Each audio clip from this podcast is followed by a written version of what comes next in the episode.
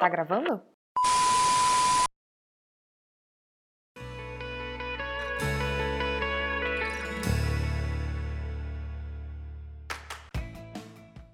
Se esse podcast fosse um trabalho acadêmico de conclusão de curso, esse episódio seria aquela parte do projeto Divino Humanidade, identificada no sumário como apresentação, justificativa, objetivos. Mas, aproveitando que não é, a gente responde a essas questões seguindo aquela linha de narrativa, autenticidade, emoção. Vim te contar todos os porquês, quando, como, onde, quem. Jornalista adora um lead detalhado, né? E se você ainda não ouviu o episódio piloto, corre lá para ouvir e entender todo o contexto. Esse podcast foi criado pensando em você, que alguma vez já se perguntou sobre o sentido da vida, do universo e de tudo mais. Parece que você já ouviu essa frase em algum lugar? Eu imagino que sim. Ela foi inspirada na pergunta-chave da famosa trilogia de Douglas Adams, que começa com o célebre Guia do Mochileiro das Galáxias. No livro, existe uma civilização que criou um computador super inteligente para responder a essa pergunta, que supostamente poria fim a todos os dilemas. Qual seria, afinal, a resposta para a vida, o universo e tudo mais? Mesmo sendo uma máquina de última geração, o processador demora 7 milhões e 500 mil anos para chegar na resposta final. Ansiosos após tanto tempo de espera, uma multidão em festa aguarda e se decepciona quando ouve o computador dizer simplesmente 42. Diante da evidente indignação, o supercomputador responde: Teria sido mais simples se vocês soubessem qual era a pergunta e alega que o questionamento feito inicialmente não era válido. E aí é que está a grande sacada que eu acho genial nessa parte do livro. A clareza de que, muito mais importante que as respostas, são as perguntas. São elas que movem o mundo, certo?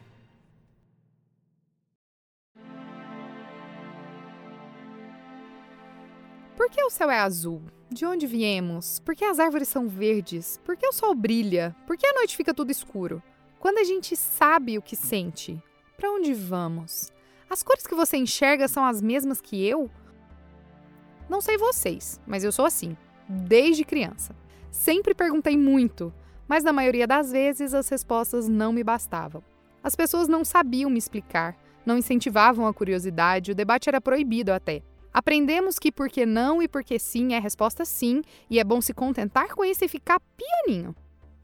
Na sala de aula, vira e mexe estava lá minha mão no ar para perguntar alguma coisa.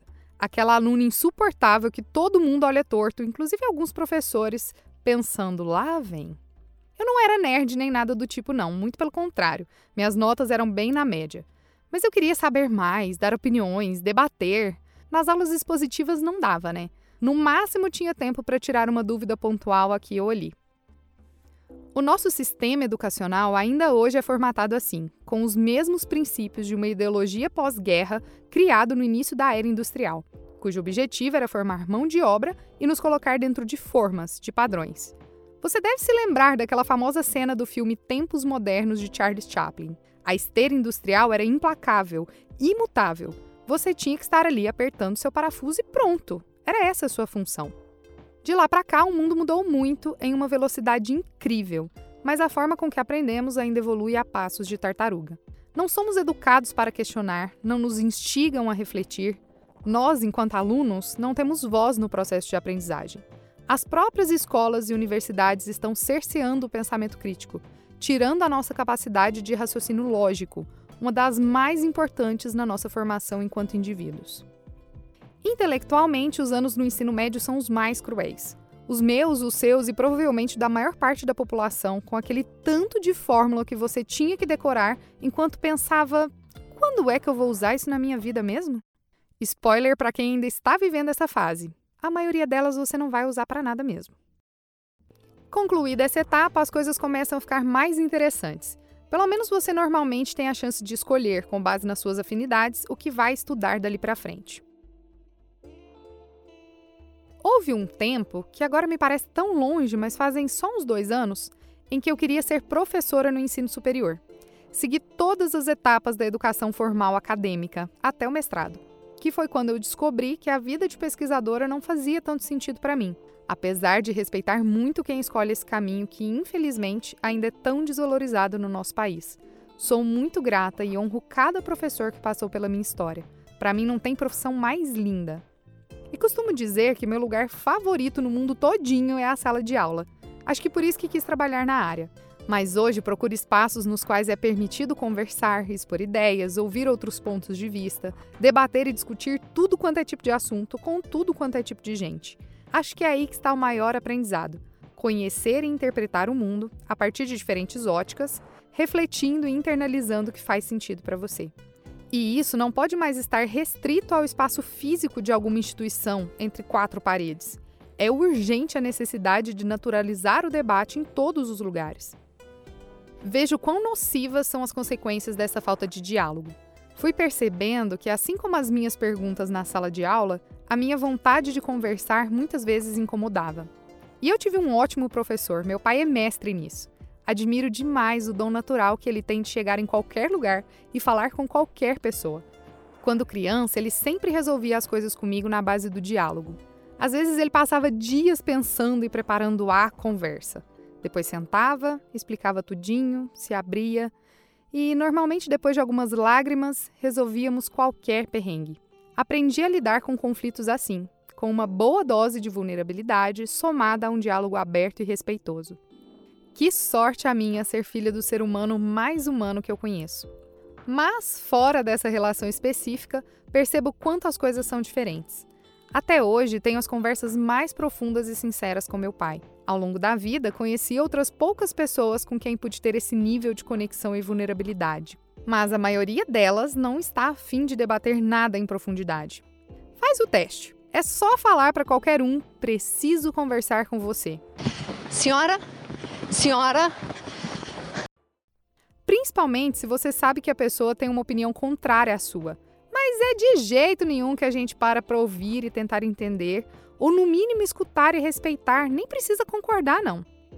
Acabou que vivemos em bolhas, tanto em sociedade quanto em família, com seus pares. A gente não conversa, não questiona. Melhor deixar quieto, evitar a briga.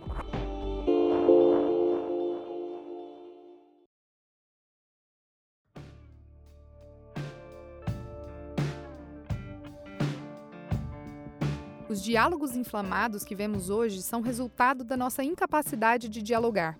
Em se tratando de política, futebol, economia, costuma ser na base do grito. Parece uma guerra onde vence quem lacra mais, quem fala mais alto, quem insulta melhor. Analisando os discursos, a grande maioria deles são vazios de argumentação consistente. Justamente porque nos tiraram essa capacidade de questionar, que passamos a acreditar em tudo que dizem, a repetir discursos prontos. Em se tratando de sentimentos, então, criamos barreiras, vestimos armaduras, erguemos muralhas, nos armamos até os dentes. Mas isso que chamam de imaturidade emocional não está relacionado apenas à falta de abertura para o diálogo. Essa lacuna começa antes, na falta de treinamento para reconhecermos os próprios sentimentos, que dirá conversar sobre eles. Só de pensar a gente morre de medo. Do que, que o outro vai falar, de como ele vai reagir, o que, que vão pensar da gente. E o medo não é só do outro, não, viu? Mas de nós mesmos também. Vai que eu acesse esses sentimentos e descubra alguma coisa sobre mim com a qual não sei lidar. Deus me livre, é melhor ficar quietinho aqui, vivendo no piloto automático mesmo. A nossa vida acaba se resumindo em o que resta do medo.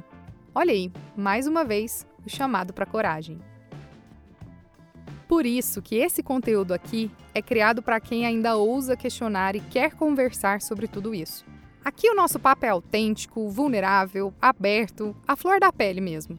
Vamos sim acessar e conversar sobre sentimentos. E por falar nisso, qual foi a última vez que você falou, nem que seja com você mesmo, sobre os seus?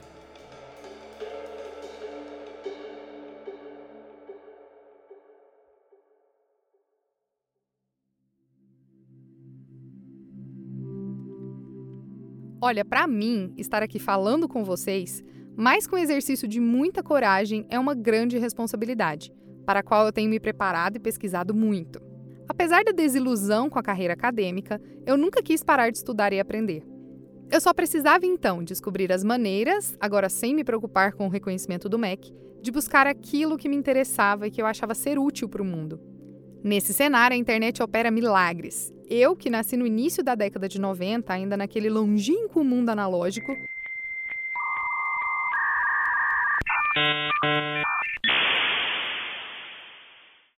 faço parte do que chamam de geração de transição. Ainda me perco com a quantidade de conhecimento disponível o tempo todo, em todos os lugares. Porque saber a gente até sabe muito, acaba que a gente fica sabendo, né? A informação tá aí, o mundo tá todo dado de graça pra gente, na internet, nos inúmeros conteúdos e cursos e livros e tudo mais. Mas aí é que tá. Quando é que tudo isso se transforma em saber? De onde vem a sabedoria? Para mim, sabedoria é quando as informações fazem sentido para a gente e geram alguma ação, alguma mudança. E daí, de verdade, eu nada sei. Porque nesse mar de dados ainda é um desafio organizar cognitivamente o que faz ou não sentido, qual transformação esperar a partir de cada informação, como isso molda a minha personalidade e quem eu sou, quem eu me torno a partir do que eu sei. Só sei que nada sei. Porque, apesar das inúmeras fontes de informação, ainda existem muitas lacunas graves no conhecimento, no real saber. E eu tô contando para vocês desse desafio para que fique claro que aqui no Divino Humanidade, o objetivo não é chegar com as informações prontas, compiladas, relatadas, redondinhas. Muitas vezes teremos mais dúvidas que conclusões.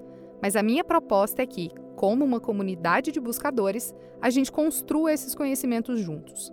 Vamos parar para pensar, porque parece que pouca gente está realmente pensando, estamos só repetindo padrões aqueles que nos ensinaram desde a educação básica. Você já deve ter visto isso várias vezes. Os conteúdos, as pessoas, são todas cada vez mais iguais, mais clichês. Inventaram receitas de bolo para tudo, fórmulas infalíveis, processos estruturados e tudo mais. Inclusive para o autoconhecimento, a prosperidade, o sucesso nos relacionamentos, nos trabalhos, na vida. Quantas vezes já vimos discursos do tipo: toma, tá pronto, é só repetir, eu fiz e deu super certo. Se eu conseguir, você também consegue.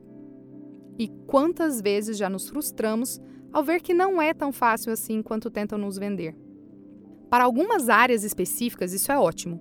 Não ter que reinventar a roda e seguir padrões já estabelecidos e funcionais realmente permite uma maior eficiência, produção em larga escala e tudo mais. O problema é quando fazem isso em critérios que são estritamente humanos e individuais. A criatividade, por exemplo, virou fórmula. A criação de conteúdo, antes feita com liberdade e licença poética, hoje segue regras claras e taxativas. Não se escreve mais pelo prazer de escrever, ou para tocar o coração de alguém, para ajudar as pessoas. Isso pode até entrar em segundo plano. Escreve-se para ranquear o seu site, blog ou que seja, na primeira página dos buscadores de conteúdo.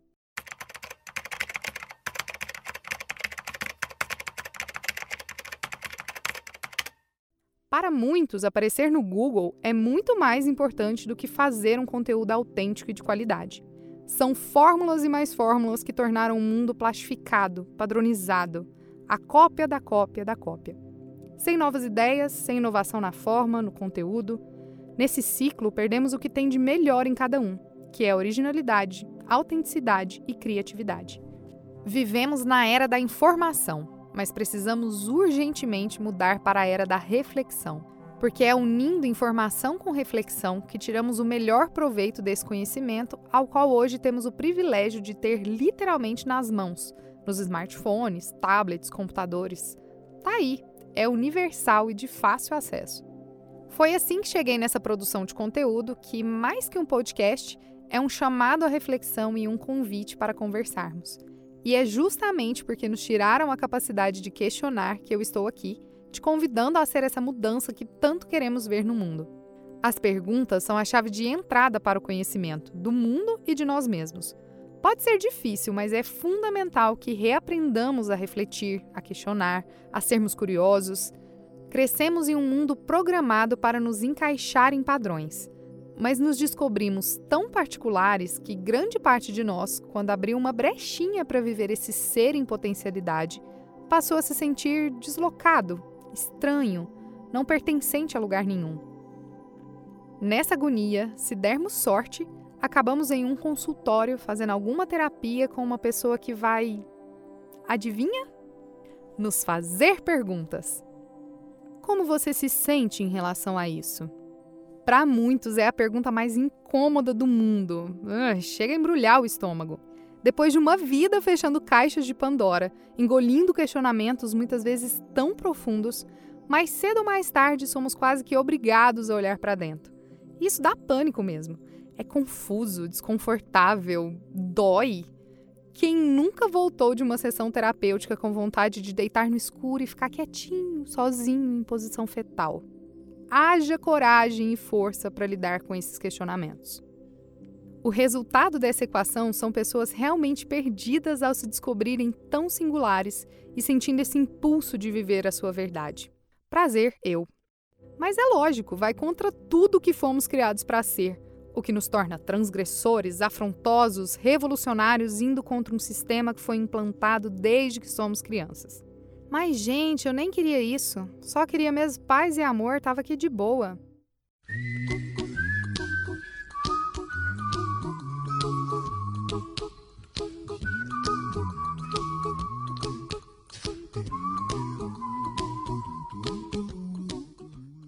Não é nossa culpa esse colapso dos padrões da sociedade mas é nossa responsabilidade fazermos o melhor possível para que mais e mais pessoas se sintam acolhidas ao longo desse processo. É desconfortável, gente.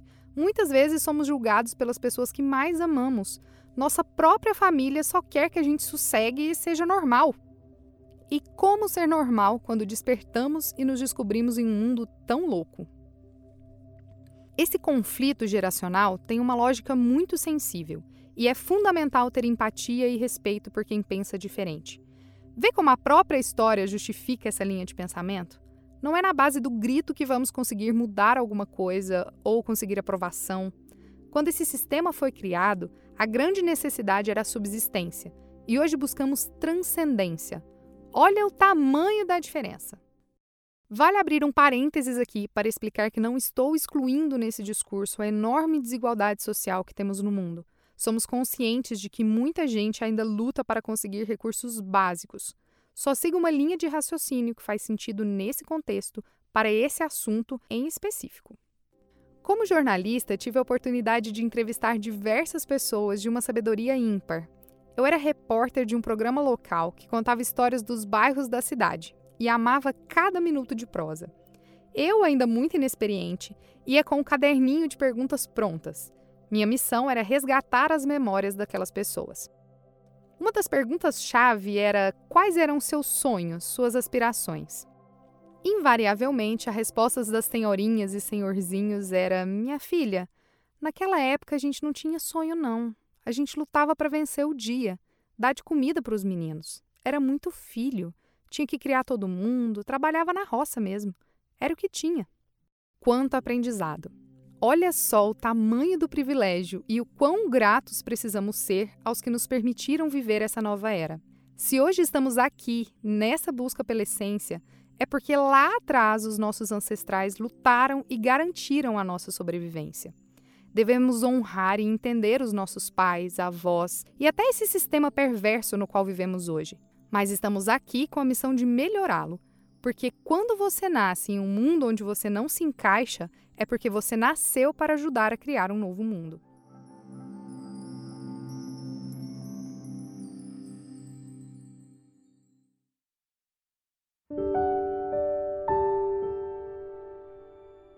Veja o quanto já caminhamos nessa revolução do ser. As pessoas por todos os lados estão começando a se questionar. Não sou a primeira e nem a única a me inquietar com esses cenários pré-fabricados. Mas, ainda assim, por mais que essas mudanças estejam acontecendo em uma velocidade incrível, ainda somos pioneiros. Somos a primeira geração a se preocupar verdadeiramente com essas questões em âmbito coletivo. Não porque as demais eram inferiores nem nada disso, mas porque, como vimos, os recursos hoje são mais abundantes. E quanto mais abundantes, mais livres nós somos. A escassez de coisas básicas nos torna escravos. Mas e aí? O que é que eu vou fazer com essa tal liberdade? Olhando com essa amplitude ancestral, nessa nova era nos sentimos tão vazios de propósito, perdidos como indivíduos e também como sociedade. Agora que a abundância de recursos básicos é tão mais acessível, como eu vou colaborar com o mundo e ser merecedora desse privilégio? A gente se cobra tanto e por vezes se sente tão perdido. Eu me senti assim e fui vendo no meu círculo de amizades quanta gente também compartilhava das mesmas inquietações. E é por isso que esse podcast existe para te abraçar e te falar que estamos junto nesse rolê. Porque o processo de autoconhecimento é sim individual, pessoal e intransferível, mas ele não precisa ser solitário. Muito pelo contrário, é o momento de mais do que nunca sermos solidários. Sermos ombro amigo, abraço apertado, ouvidos que escutam sem julgamento, vozes que embalam, sorrisos que acolhem, corações que se abrem. Por isso, o Divino Humanidade existe. Eu estou aqui tentando me descobrir também, entender o que faz ou não sentido para mim e lidando com todas essas questões juntas tudo ao mesmo tempo. Não tenho fórmulas prontas, quero compartilhar e criar conhecimento junto com vocês.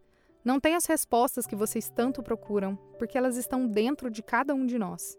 Então, de mãos dadas, vamos nos permitir olhar para dentro. Me acompanhem nesse exercício de busca pela essência, que é o que eu me proponho a fazer aqui.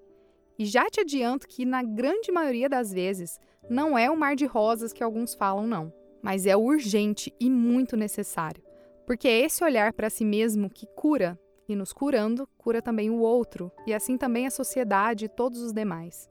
É a nossa originalidade que enriquece o mundo, por isso é tão importante nos descobrirmos. O que você faz e o que você é é realmente único. A sua missão e o seu propósito aqui na Terra só podem ser desempenhados por você e ninguém mais. E a única pessoa que pode saber o que é ou não verdade é você mesmo, a partir do mergulho profundo em si mesmo, do autoconhecimento vivido à exaustão. É, pensar dói. Se questionar e questionar o mundo à sua volta pode ser perturbador, mas é de uma liberdade sem tamanho. Então vamos nos conectar com a nossa mais autêntica forma de ser e viver no aqui e agora.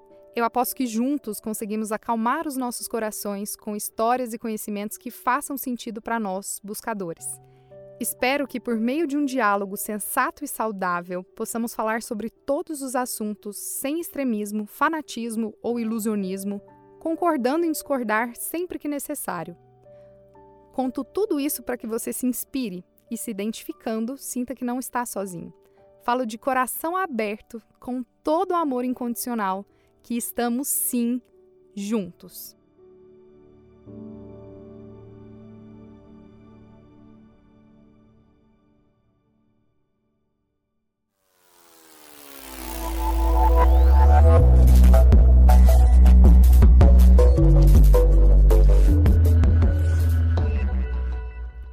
Gostei, mas e aí? Como que a gente vai fazer isso então? Bom, eu falei que eu não tenho fórmulas prontas, né? E como comunidade, vamos descobrindo o que, que dá certo. O Divino Humanidade é de todos vocês que se identificam e querem fazer parte desse movimento, respeitando alguns princípios. Primeiramente, a empatia e o respeito são os nossos guias. Todas as nossas interações precisam ser pautadas nessas duas premissas. Não temos nenhuma filiação religiosa, partidária, ideológica, nem nada disso mas partimos de um princípio espiritualista que norteia muitas crenças. Dessa forma, para quem não acredita em uma força maior criadora de tudo que existe, pode ser que alguns discursos não façam sentido. A comunidade é aberta, inclusiva e o mais acessível possível. O nosso objetivo é acolher com amorosidade os processos de autoconhecimento. Toda a nossa comunicação segue os valores de transparência, autenticidade, vulnerabilidade e originalidade, Queremos ser um coletivo vibrante, colaborativo, conhecido por criar e compartilhar conteúdos e vivências que gerem essa sensação reconfortante de que não estamos sozinhos. Em termos técnicos, lá no link da bio do nosso Instagram e também aqui no texto da descrição do podcast, você encontra uma página que te direciona para todos os acessos das plataformas onde o Divino Humanidade está registrado. Algumas já em pleno funcionamento, outras ainda se estruturando. A continuidade ou não de cada canal vai depender do nível de interação de vocês em cada um deles. O podcast é o nosso primeiro canal. Ele está disponível no nosso site www.divinohumanidade.com.br e nas plataformas de áudio que vocês já conhecem: Spotify, Google, Apple Podcasts e etc. No nosso blog, no site, você encontra a transcrição completa de cada episódio e no canal do YouTube eu estou postando vídeos com áudio mais legendas para tornar o conteúdo mais acessível. Quando eu comecei a escrever o episódio piloto, eu nem imaginava a dimensão disso tudo, mas estou muito feliz com o caminho que está sendo traçado. O podcast continua como uma contribuição para instigar as nossas reflexões. Quero trazer diversos temas, convidados, membros da comunidade. É um espaço aberto vocês estão convidados a produzir conteúdo também e participarem, assim como em todos os outros canais. Ainda não tem um formato fechadinho, estruturado, então não estranhem se encontrarem algumas diferenças na estrutura entre um episódio e outro. Estamos na base de tentar para ver o que dá certo. Eu peço paciência e compreensão. Ah, e tem uma coisa que eu achei muito legal. O podcast resgata uma ancestralidade anterior ao calendário que rege a nossa sociedade atualmente. Ele não tem dia fixo para ir ao ar. Você encontra um novo episódio disponível a cada nova fase da Lua, sempre às 11h11 11 da manhã. O que dá um por semana, salvo algumas poucas exceções. Então teremos episódios de Lua Nova, Lua Cheia. As temporadas do podcast serão divididas conforme as estações do ano. Essa que você está ouvindo é a de outono, que vai ser uma meia temporada, porque já estamos aí caminhando para o inverno.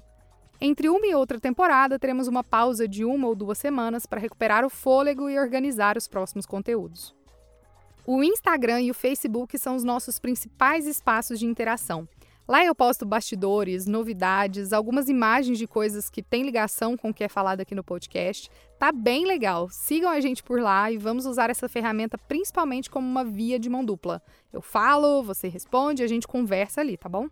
Quaisquer dúvidas, sugestões ou se só quiser bater papo mesmo, estamos disponíveis no inbox das redes sociais e também por e-mail divinahumanidade@gmail.com. Vou adorar receber as mensagens e feedbacks de vocês. No nosso site tem uma aba chamada Comunidade, com uma área de registro de membros e um fórum para termos todas as nossas trocas mais organizadas e de fácil acesso. Essa ainda está bem em teste, eu criei alguns tópicos lá para a gente iniciar esse debate Entra lá e me fala o que, que você achou. Temos também um grupo no WhatsApp e um no Telegram, claro, para mandarmos figurinhas de bom dia e tudo mais que a gente ama.